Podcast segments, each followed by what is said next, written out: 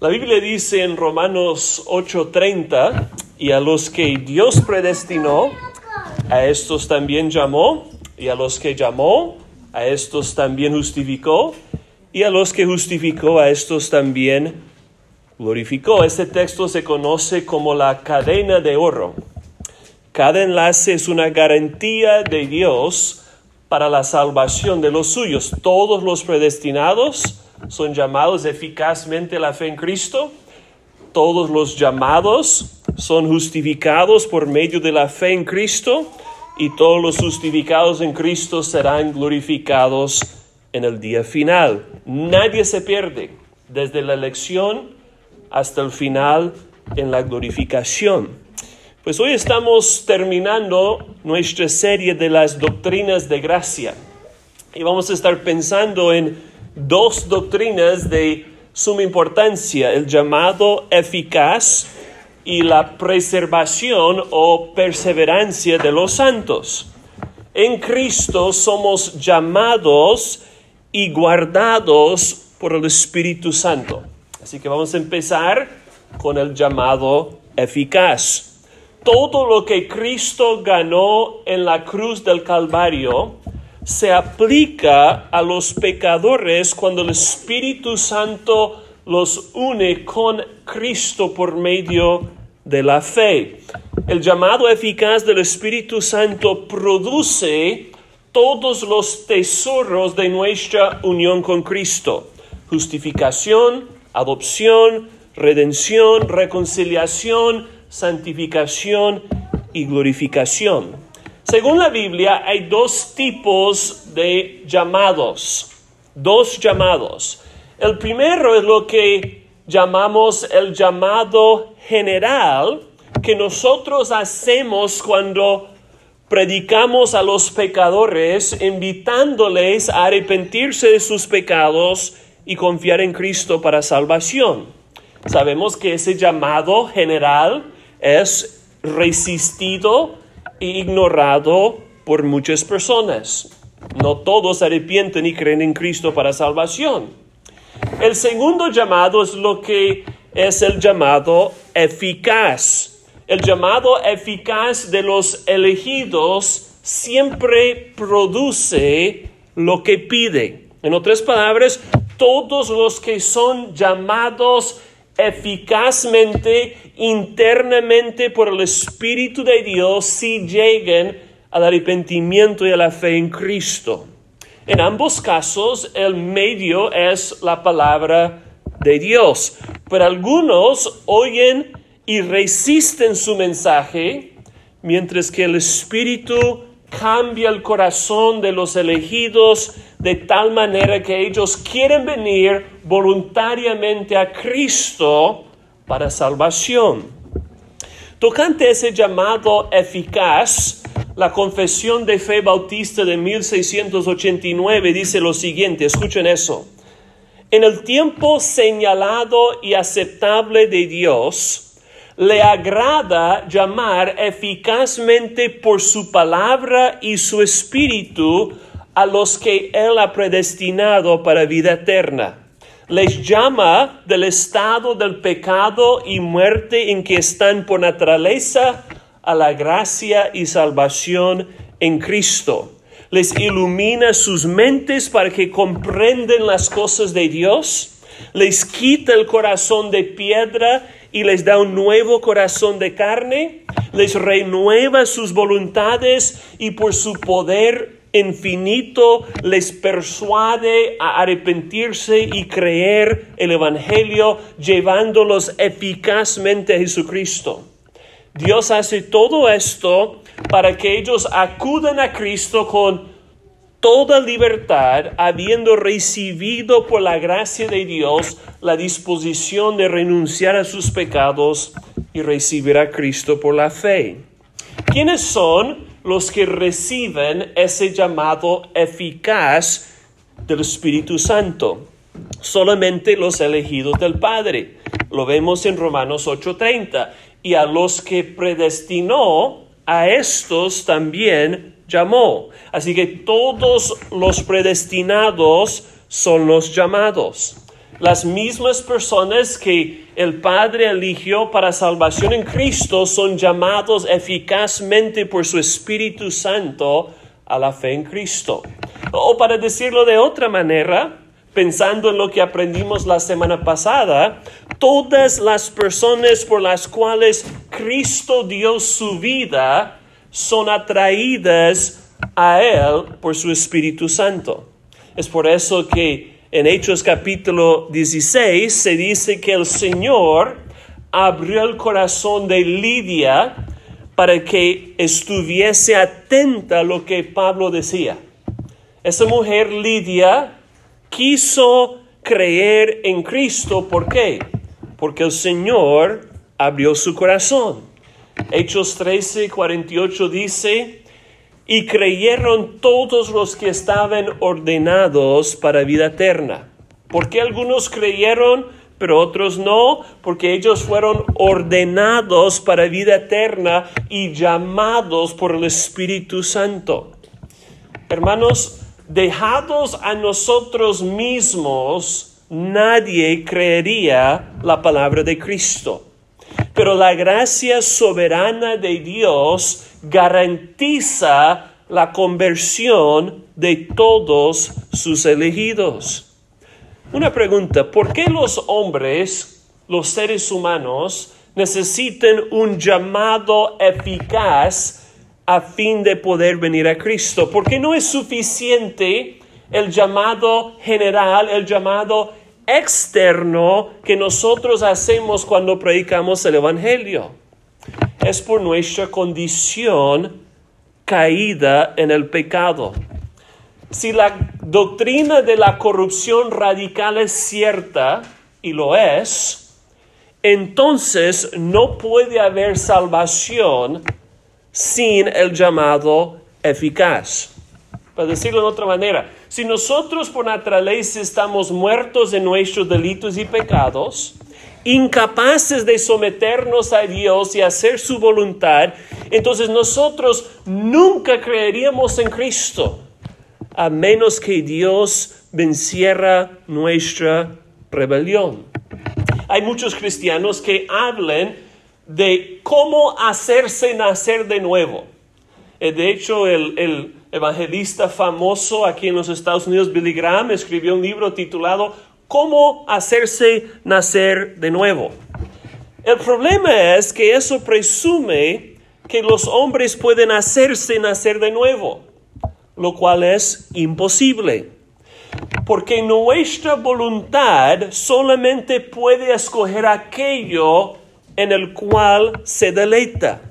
Pero si nuestra naturaleza es esclava de la incredulidad, y lo es por naturaleza, entonces nuestra voluntad no es libre para venir a Cristo. Es por eso que Jesús dijo en Juan 6:44, ninguno puede venir a mí. ¿Cuántos? Ninguno, ninguno puede venir a mí si el Padre que me envió no le trajere. Es por eso que Cristo le dijo a Nicodemo que nadie puede entrar en el reino de Dios sin nacer de nuevo. El problema es que mucha gente piensa que ese nuevo nacimiento es algo que nosotros efectuamos por medio de la fe. Sin embargo, según la Biblia, el nuevo nacimiento precede y produce la fe en Cristo. Por ejemplo, primera de Juan, capítulo 5, versículo 1 dice, todo aquel que cree que Jesús es el Cristo ha nacido de Dios. Para poder creer en Jesucristo, primero tienes que haber nacido de nuevo por el Espíritu Santo. Así que la fe no produce la regeneración, sino que la regeneración precede y produce nuestra fe en Cristo. La regeneración, el nuevo nacimiento es una obra unilateral del Espíritu Santo. Es una obra monergística de Dios. Monergística que Él es el único actor. No es una colaboración entre Dios y el hombre. No es que Dios hace su parte y yo hago mi parte. No, el nuevo nacimiento es algo efectuado únicamente por el Espíritu de Dios. Así que para entrar en el reino de Dios, el Espíritu Santo tiene que hacernos nacer de nuevo. En los profetas del antiguo pacto, Dios había predicho esa obra del Espíritu Santo en el nuevo pacto que había de venir. Por ejemplo, el Señor dice en Ezequiel capítulo 36, comenzando en el versículo 25, escuchen eso. Entonces los rociaré con agua limpia y quedarán limpios. De todas sus inmundicias y de todos sus ídolos los limpiaré. Además, les daré un corazón nuevo y pondré un espíritu nuevo dentro de ustedes. Quitaré de su carne el corazón de piedra y les daré un corazón de carne. Pondré dentro de ustedes mi espíritu y haré que anden en mis estatutos y que cumplen cuidadosamente mis ordenanzas. Así que el Señor promete dar un nuevo corazón de carne, un nuevo corazón blando a sus elegidos por su Espíritu Santo. Y ese nuevo corazón es lo que nos capacita para poder arrepentirnos y creer en Cristo para salvación. Es de eso que de Cristo habló con Nicodemo en Juan capítulo 3. Por eso le dijo, el que no naciere de agua y del Espíritu no puede entrar en el reino de Dios. ¿Dónde está el agua? ¿Dónde está el Espíritu? Ezequiel capítulo 36. Así como el agua limpia nuestros cuerpos, la sangre de Cristo ha limpiado nuestros pecados. ¿Cómo? Por el Espíritu Santo que nos ha unido con Cristo por la fe. Es por eso que en el primer capítulo del Evangelio de Juan podemos leer esto. A lo suyo vino, está hablando de Jesús, a lo suyo vino y los suyos no le recibieron. Ustedes conocen el texto, ¿no? Mas a, todos los que recibieron, a los que creen en su nombre, les dio la potestad de ser hechos hijos de Dios. y muchos terminan ahí. Pero el, versículo, el pasaje no termina ahí, sino que sigue diciendo, los cuales no son engendrados de sangre, ni de voluntad de carne, ni de voluntad de varón, sino de Dios. Entonces, ¿por qué algunos son adoptados como hijos de Dios y otros siguen siendo hijos del diablo? Porque algunos reciben a Jesucristo creyendo en su nombre para salvación. Pero ¿por qué estas personas creen en Cristo y reciben a Cristo, pero las otras personas no? Juan dice que algunos creen porque son engendrados de Dios. El factor decisivo no es nuestra propia voluntad, es la obra de Dios por su Espíritu Santo. Acuérdense, por naturaleza todos rechazamos la verdad de Dios y no es que nos falta inteligencia, sino que distorsionamos y negamos lo que sabemos de Dios. ¿Se acuerdan que Pablo dice en Romanos 1, habiendo conocido a Dios, no le glorificaron como a Dios, ni le dieron gracias, se envanecieron en sus razonamientos, su necio corazón fue entenebrecido, profesando ser sabios, se hicieron necios. Eso somos nosotros por naturaleza. Él dice en el capítulo 3 que todos están bajo pecado, como está escrito, no hay justo ni siquiera uno, no hay quien busque a Dios, no hay quien entienda. El hombre natural no puede discernir las cosas espirituales, como Pablo dice en 1 Corintios 2.14. Acuérdense, hermanos, que incluso nuestra fe en Cristo es un regalo inmerecido de Dios. Es por eso que la salvación no depende del que quiere ni del que corre, sino de Dios que tiene misericordia. Romanos 9:16. Pues hay muchas personas que enseñan que la obra del Espíritu Santo siempre depende de nuestra colaboración. Ellos dicen, el Espíritu Santo quiere salvar a todos, Él simplemente está esperando hasta que abramos nuestro corazón a Cristo. Alguien ha dicho, el Espíritu Santo ejerce su poder regenerador con ciertas condiciones, es decir, con las condiciones de arrepentimiento y fe. Pero hermanos, eso es como decirle a un ciego que tiene que ver antes de recibir sanidad de su ceguera. Antes de ser sanado de su ceguera, el ciego no puede ver. Pero la gloria del nuevo pacto es que Dios nos da en su evangelio lo que Él exige en su ley, que es justificación y renovación del corazón. Solo por la regeneración del Espíritu Santo pudimos arrepentirnos y creer en Cristo. Muchos acusan a los calvinistas de creer que Dios lleva a las personas al cielo en contra de su voluntad, forzándolos a creer cuando ellos no quieren y negando su gracia a otros que quieren ser salvos, pero no son elegidos. Pero hermanos, esa acusación no es cierta. El problema es que muchos no entienden o, entienden mal ese término de la gracia irresistible. Para muchos la palabra irresistible sugiere coerción. Pero nosotros negamos que Dios coerce o obliga a las personas en contra de su voluntad. La gracia de Dios es irresistible para sus elegidos porque su gracia supera, vence nuestra resistencia al Evangelio. Así que en el llamado eficaz, Dios no está anulando, no está coerciendo nuestra voluntad, sino que la está convenciendo y persuadiendo eficazmente. Acuérdense, hermanos, de que nuestra voluntad caída es esclava del pecado.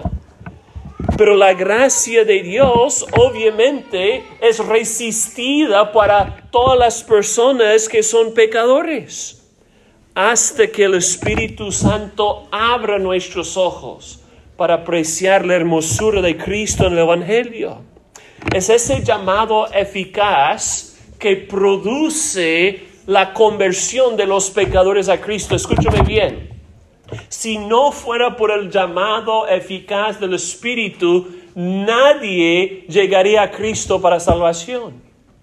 Pablo dice en 1 Corintios capítulo 1, nosotros predicamos a Cristo crucificado. Para los judíos ciertamente tropezadero y para los gentiles locura, mas para los llamados Cristo poder de Dios y Cristo sabiduría de Dios. Para el hombre natural, la cruz de Cristo es tropezadero o locura. Pero para los llamados, para los que el Espíritu Santo ha llamado eficazmente, Cristo es poder de Dios y sabiduría de Dios. Al abrir los ojos espirituales de los elegidos, el Espíritu Santo nos hace ver la hermosura de Cristo. Y por esta razón venimos voluntariamente a Él en arrepentimiento y fe. Hermanos, es un llamado eficaz. ¿Por qué? Porque siempre produce lo que pide. Siempre produce lo que pide. Es como cuando Cristo le gritó a su amigo muerto, Lázaro, sal fuera. Su llamado produjo lo que pidió. Su llamado creó lo que exigió. Fue un llamado eficaz para Lázaro. Y lo mismo sucede a todos los elegidos cuando son llamados por el Espíritu Santo. Si tú te has arrepentido de tus pecados, si tú confías únicamente en Cristo, es porque Dios te ha llamado irresistiblemente por su Espíritu Santo. Eso es evidente en 2 Corintios capítulo 4. Escuchen esto, Pablo dice, si nuestro evangelio aún está encubierto, entre los que se pierden está encubierto, en los cuales el Dios de este mundo, está hablando del diablo, El Dios de este siglo cegó el entendimiento de los incrédulos para que no les resplandezca la luz del Evangelio de la gloria de Cristo, el cual es la imagen de Dios. Porque no nos predicamos a nosotros mismos, sino a Jesucristo como Señor y a nosotros como sus siervos por amor de Jesús. Escuchen esto, porque Dios que mandó que de las tinieblas resplandeciese la luz, es el que resplandeció en nuestros corazones para iluminación del conocimiento de la gloria de Dios en la faz de Jesucristo. Eh, eh, ya que los hombres son ciegos y no pueden ver y apreciar el valor infinito de Cristo, se necesita un milagro para que podamos ver y creer que Él es el mayor tesoro que existe. Y Pablo comparó este milagro con la creación en el principio cuando Dios dijo, sea la luz. ¿Y qué sucedió? Fue la luz. Por eso Pablo dice, Dios que mandó que de las tinieblas resplandeciese la luz. Está hablando de la creación. Ese mismo Dios es el que resplandeció en nuestros corazones para la iluminación del conocimiento de la gloria de Dios en la paz de Jesucristo. Una verdadera luz espiritual tuvo que brillar en nuestros corazones para que pudiéramos ver a Cristo como el único Señor y Salvador todo glorioso y suficiente. Así que cuando alguien se hace la pregunta, ¿por qué yo llegué a la fe en Cristo? La respuesta bíblica es solo por el llamado eficaz del Espíritu Santo. Gloria a Dios por su gracia irresistible. En el tiempo que nos queda, vamos a pensar en la última de las doctrinas de gracia, la perseverancia o preservación de los santos. La idea es muy clara. Todos los que hemos sido justificados solo por gracia, solo por medio de la fe en Cristo, vamos a ser glorificados en el día final. Pablo lo dice en Romanos 8:30. Y a los que justificó, a estos también glorificó. Es una garantía tan segura que Pablo habla de nuestra glorificación futura como si ya hubiera sucedido. ¿Se fijaron? No dice glorificará, sino que dice, y a los que justificó, a estos también glorificó. Nosotros no somos glorificados, no somos perfectos, pero es una garantía tan segura que para Dios es como si ya hubiera sucedido. Esa doctrina de la preservación de los santos enseña que nadie puede perder la salvación en Cristo. Todos los que estamos unidos con Cristo hoy estamos seguros para siempre en Él. La Biblia enseña también que solamente los que perseveren en la fe serán salvos. Cristo dijo, el que persevere hasta el fin, éste será salvo. Pablo dice en 1 Corintios 15, os declaro hermanos el evangelio que os he predicado, el cual también recibisteis, en el cual también perseveráis, por el cual asimismo, si retenéis la palabra que os he predicado, sois salvos, si no creísteis en vano. Entonces, para ser salvo por el evangelio, tú tienes que perseverar en la fe en Cristo, reteniendo la palabra hasta el final. Si no, la Biblia dice que tú has creído en vano. Escúchame bien, una fe que no persevera es una fe falsa. Por eso Pablo dice en Colosenses capítulo 1, a vosotros también que erais en otro tiempo extraños y enemigos en vuestra mente, haciendo males obras, ahora os ha reconciliado en su cuerpo de carne por medio de la muerte, para presentaros santos y sin mancha y irreprensibles delante de Él. Pero Pablo sigue diciendo, si en verdad permanecéis fundados y firmes en la fe y sin moveros de la esperanza del Evangelio que habéis oído. Entonces, los que han sido reconciliados con Dios solo por la sangre de Cristo, tienen que permanecer, continuar firmes y fundados en la fe en Cristo, sin moverse de la esperanza del Evangelio. Si tú no sigues confiando en Cristo hasta el fin, no serás salvo, porque tu fe es falsa. Hebreos 3:14 dice, somos hechos participantes de Cristo. Gloria a Dios. Somos hechos participantes de Cristo. Con tal que retengamos firme hasta el fin nuestra confianza del principio. Para ser salvos en el final, tenemos que seguir aferrados a Cristo como nuestra única esperanza. Y hermanos, eso no significa que los cristianos nunca se caigan en pecados serios. Sabemos que el rey David se cayó en graves pecados, adulterio, asesinato. Pero a fin de cuentas, él confesó sus pecados, se arrepintió y perseveró en la fe.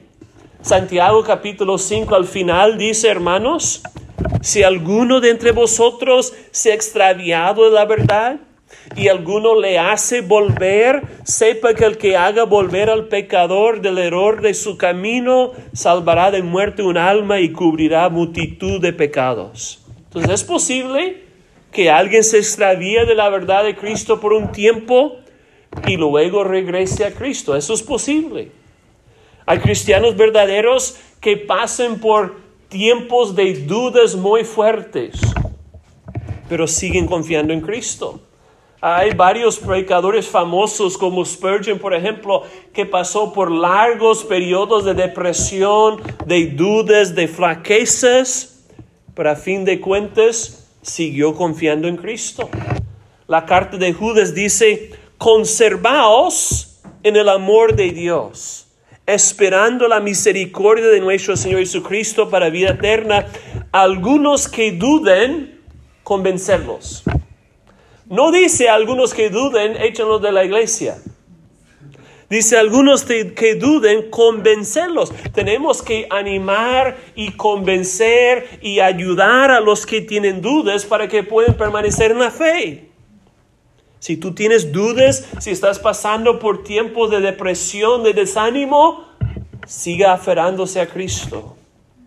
El Señor es capaz de mantenerte firme aun cuando tienes dudas. También es importante notar que una evidencia de fe perseverante es que nosotros queremos vivir en obediencia a Dios. La fe verdadera busca la santidad. Matamos al pecado por el poder del Espíritu Santo. Andamos en el Espíritu no satisfaciendo los deseos de la carne. Nos consideramos muertos al pecado y vivos para Dios en Cristo Jesús. No dejamos que el pecado reine en nuestros cuerpos. Usamos los medios de gracia, leyendo la palabra, orando, escuchando la predicación de la palabra, tomando la sede del Señor, participando en la vida de la iglesia. Y obviamente no hacemos todo eso con perfección. No somos perfectos en nuestro comportamiento y no lo seremos hasta que estemos en la presencia de Dios. Pero nuestro estilo de vida como creyentes debe ser el anhelo de obedecer a Dios y hacer su voluntad. Los creyentes verdaderos hacen guerra contra el pecado. John Piper dice, la perseverancia de los santos no es la garantía de la perfección en esta vida sino el hecho de que Dios nos mantendrá luchando la pelea de la fe a fin de llegar a odiar nuestro pecado y de nunca hacer las paces con nuestras transgresiones. Entonces, una vez salvo, siempre salvo, no es una excusa para que te entregues al pecado, sino que es un motivo para que haces morir al pecado que hay en ti los que nunca luchan contra el pecado, los que no quieren vivir en libertad del pecado, no tienen una fe verdadera. Pero la, gran pregunta que muchos tienen es, ¿qué, ¿qué, pasa con los que han profesado la fe en Cristo, y luego algún tiempo después se aparten. ¿Será que han perdido la vida eterna? No, sino que nunca la tuvieron en primer lugar. Escuchen lo que dice Primera de Juan 2.19, es un texto muy importante. Primera de Juan 2.19, salieron de nosotros, pero no eran de nosotros, porque si hubiesen sido de nosotros, habrían permanecido con nosotros, pero salieron para que se manifestase que no todos son de nosotros. ¿Quiénes son esas personas de las cuales está hablando el apóstol Juan? Ellos habían profesado la fe en Cristo, habían sido bautizados en la iglesia, habían sido miembros fieles de la iglesia, pero luego se apartaron, negaron el evangelio verdadero, rechazaron la fe en Cristo. ¿Y cuál fue la conclusión del apóstol Juan? Él no dijo que habían perdido la salvación. Su conclusión fue que nunca la tuvieron en primer lugar. ¿Se fijaron? Salieron de nosotros. ¿Por qué? Porque no eran de nosotros. Porque si hubiesen sido de nosotros, habrían permanecido con nosotros. Los que son creyentes verdaderos permanecen en la fe hasta el final.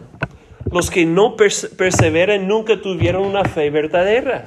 Así que nadie puede perder la salvación pero muchos piensan que la tienen cuando en realidad no la tienen. Hermanos, yo creo en una vez salvo, siempre salvo. Nadie puede perder la salvación. Pero también creo que una profesión de fe no es necesariamente una posesión de fe. Muchos que dicen ser creyentes hoy día no lo son. Si nosotros fuéramos a encuestar a todos los, los habitantes en esta ciudad, yo creo que un 95% por lo menos diría, sí, soy cristiano, creo en Cristo.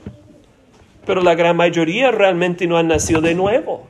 Por eso Cristo dice, no todo el que me dice Señor, Señor entrará en el reino de Dios, sino el que hace la voluntad de mi Padre que está en los cielos. Y Cristo dice, muchos, no pocos, Muchos me dirán aquel día, Señor, no profetizamos en tu nombre, hicimos milagros en tu nombre, echamos fuera demonios en tu nombre. ¿Y qué les va a decir Jesús? Apartaos de mí, hacedores de maldad, nunca os conocí. Cristo no dice, los conocí por un tiempo y luego perdieron mi favor. No, dice, nunca los conocí, nunca eran verdaderos. Es por eso en la parábola del sembrador, Cristo habla de los que reciben la palabra con gozo pero como no tienen raíces, creen por algún tiempo y en el tiempo de la prueba se apartan. Hay cristianos falsos y ellos no perseveran en la fe y así manifiestan que nunca fueron salvos.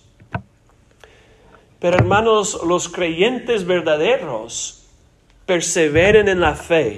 ¿Por qué? Porque el Señor preserva su fe.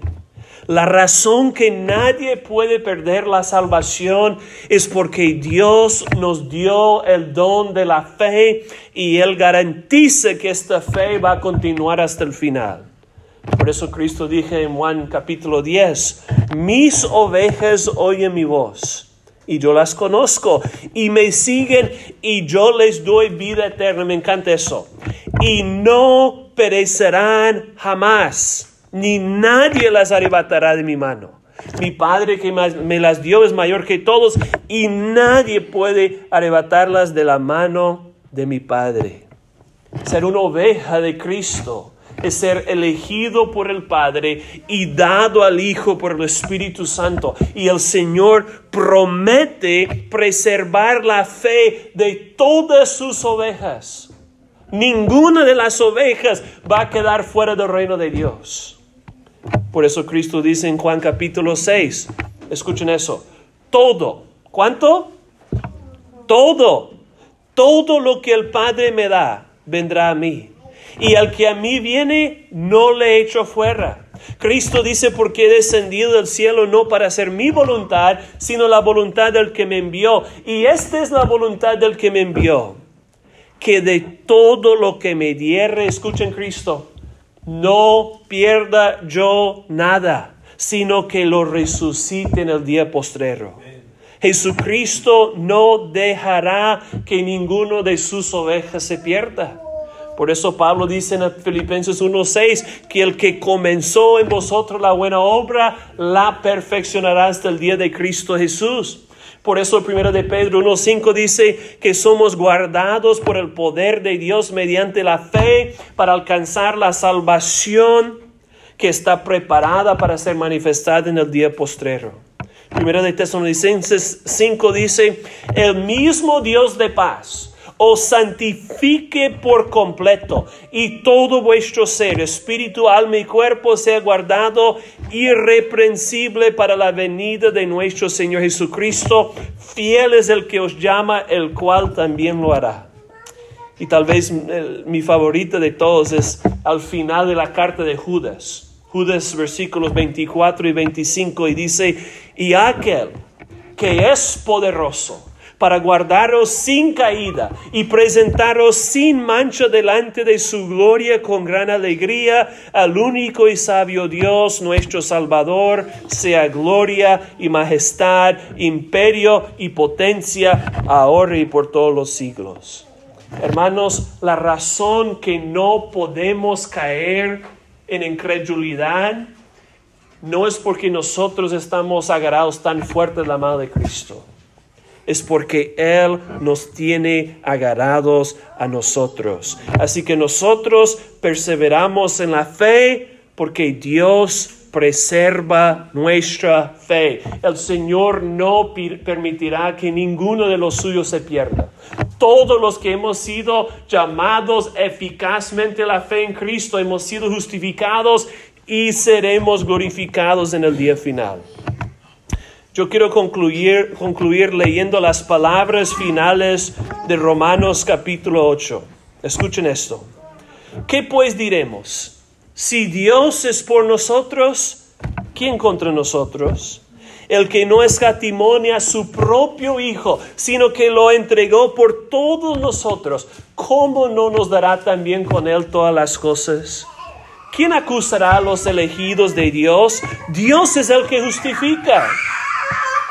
¿Quién es el que condenará? Cristo es el que murió, más aún el que también resucitó, el que además está a la diestra de Dios, el cual también intercede por nosotros. ¿Quién nos separará del amor de Cristo? ¿Tribulación? o angustia, o persecución, o hambre, o desnudez, o peligro, espada, como está escrito, por causa de ti somos muertos todo el tiempo, somos contados como ovejas de matadero. Antes, en todas estas cosas somos más que vencedores por medio de aquel que nos amó. Por lo cual estoy seguro de que ni la muerte, ni la vida, ni ángeles, ni principados, ni potestades, ni lo presente, ni lo porvenir, ni lo alto, ni lo profundo, ni ninguna otra cosa creada nos podrá separar del amor de Dios que es en Cristo Jesús, Señor nuestro.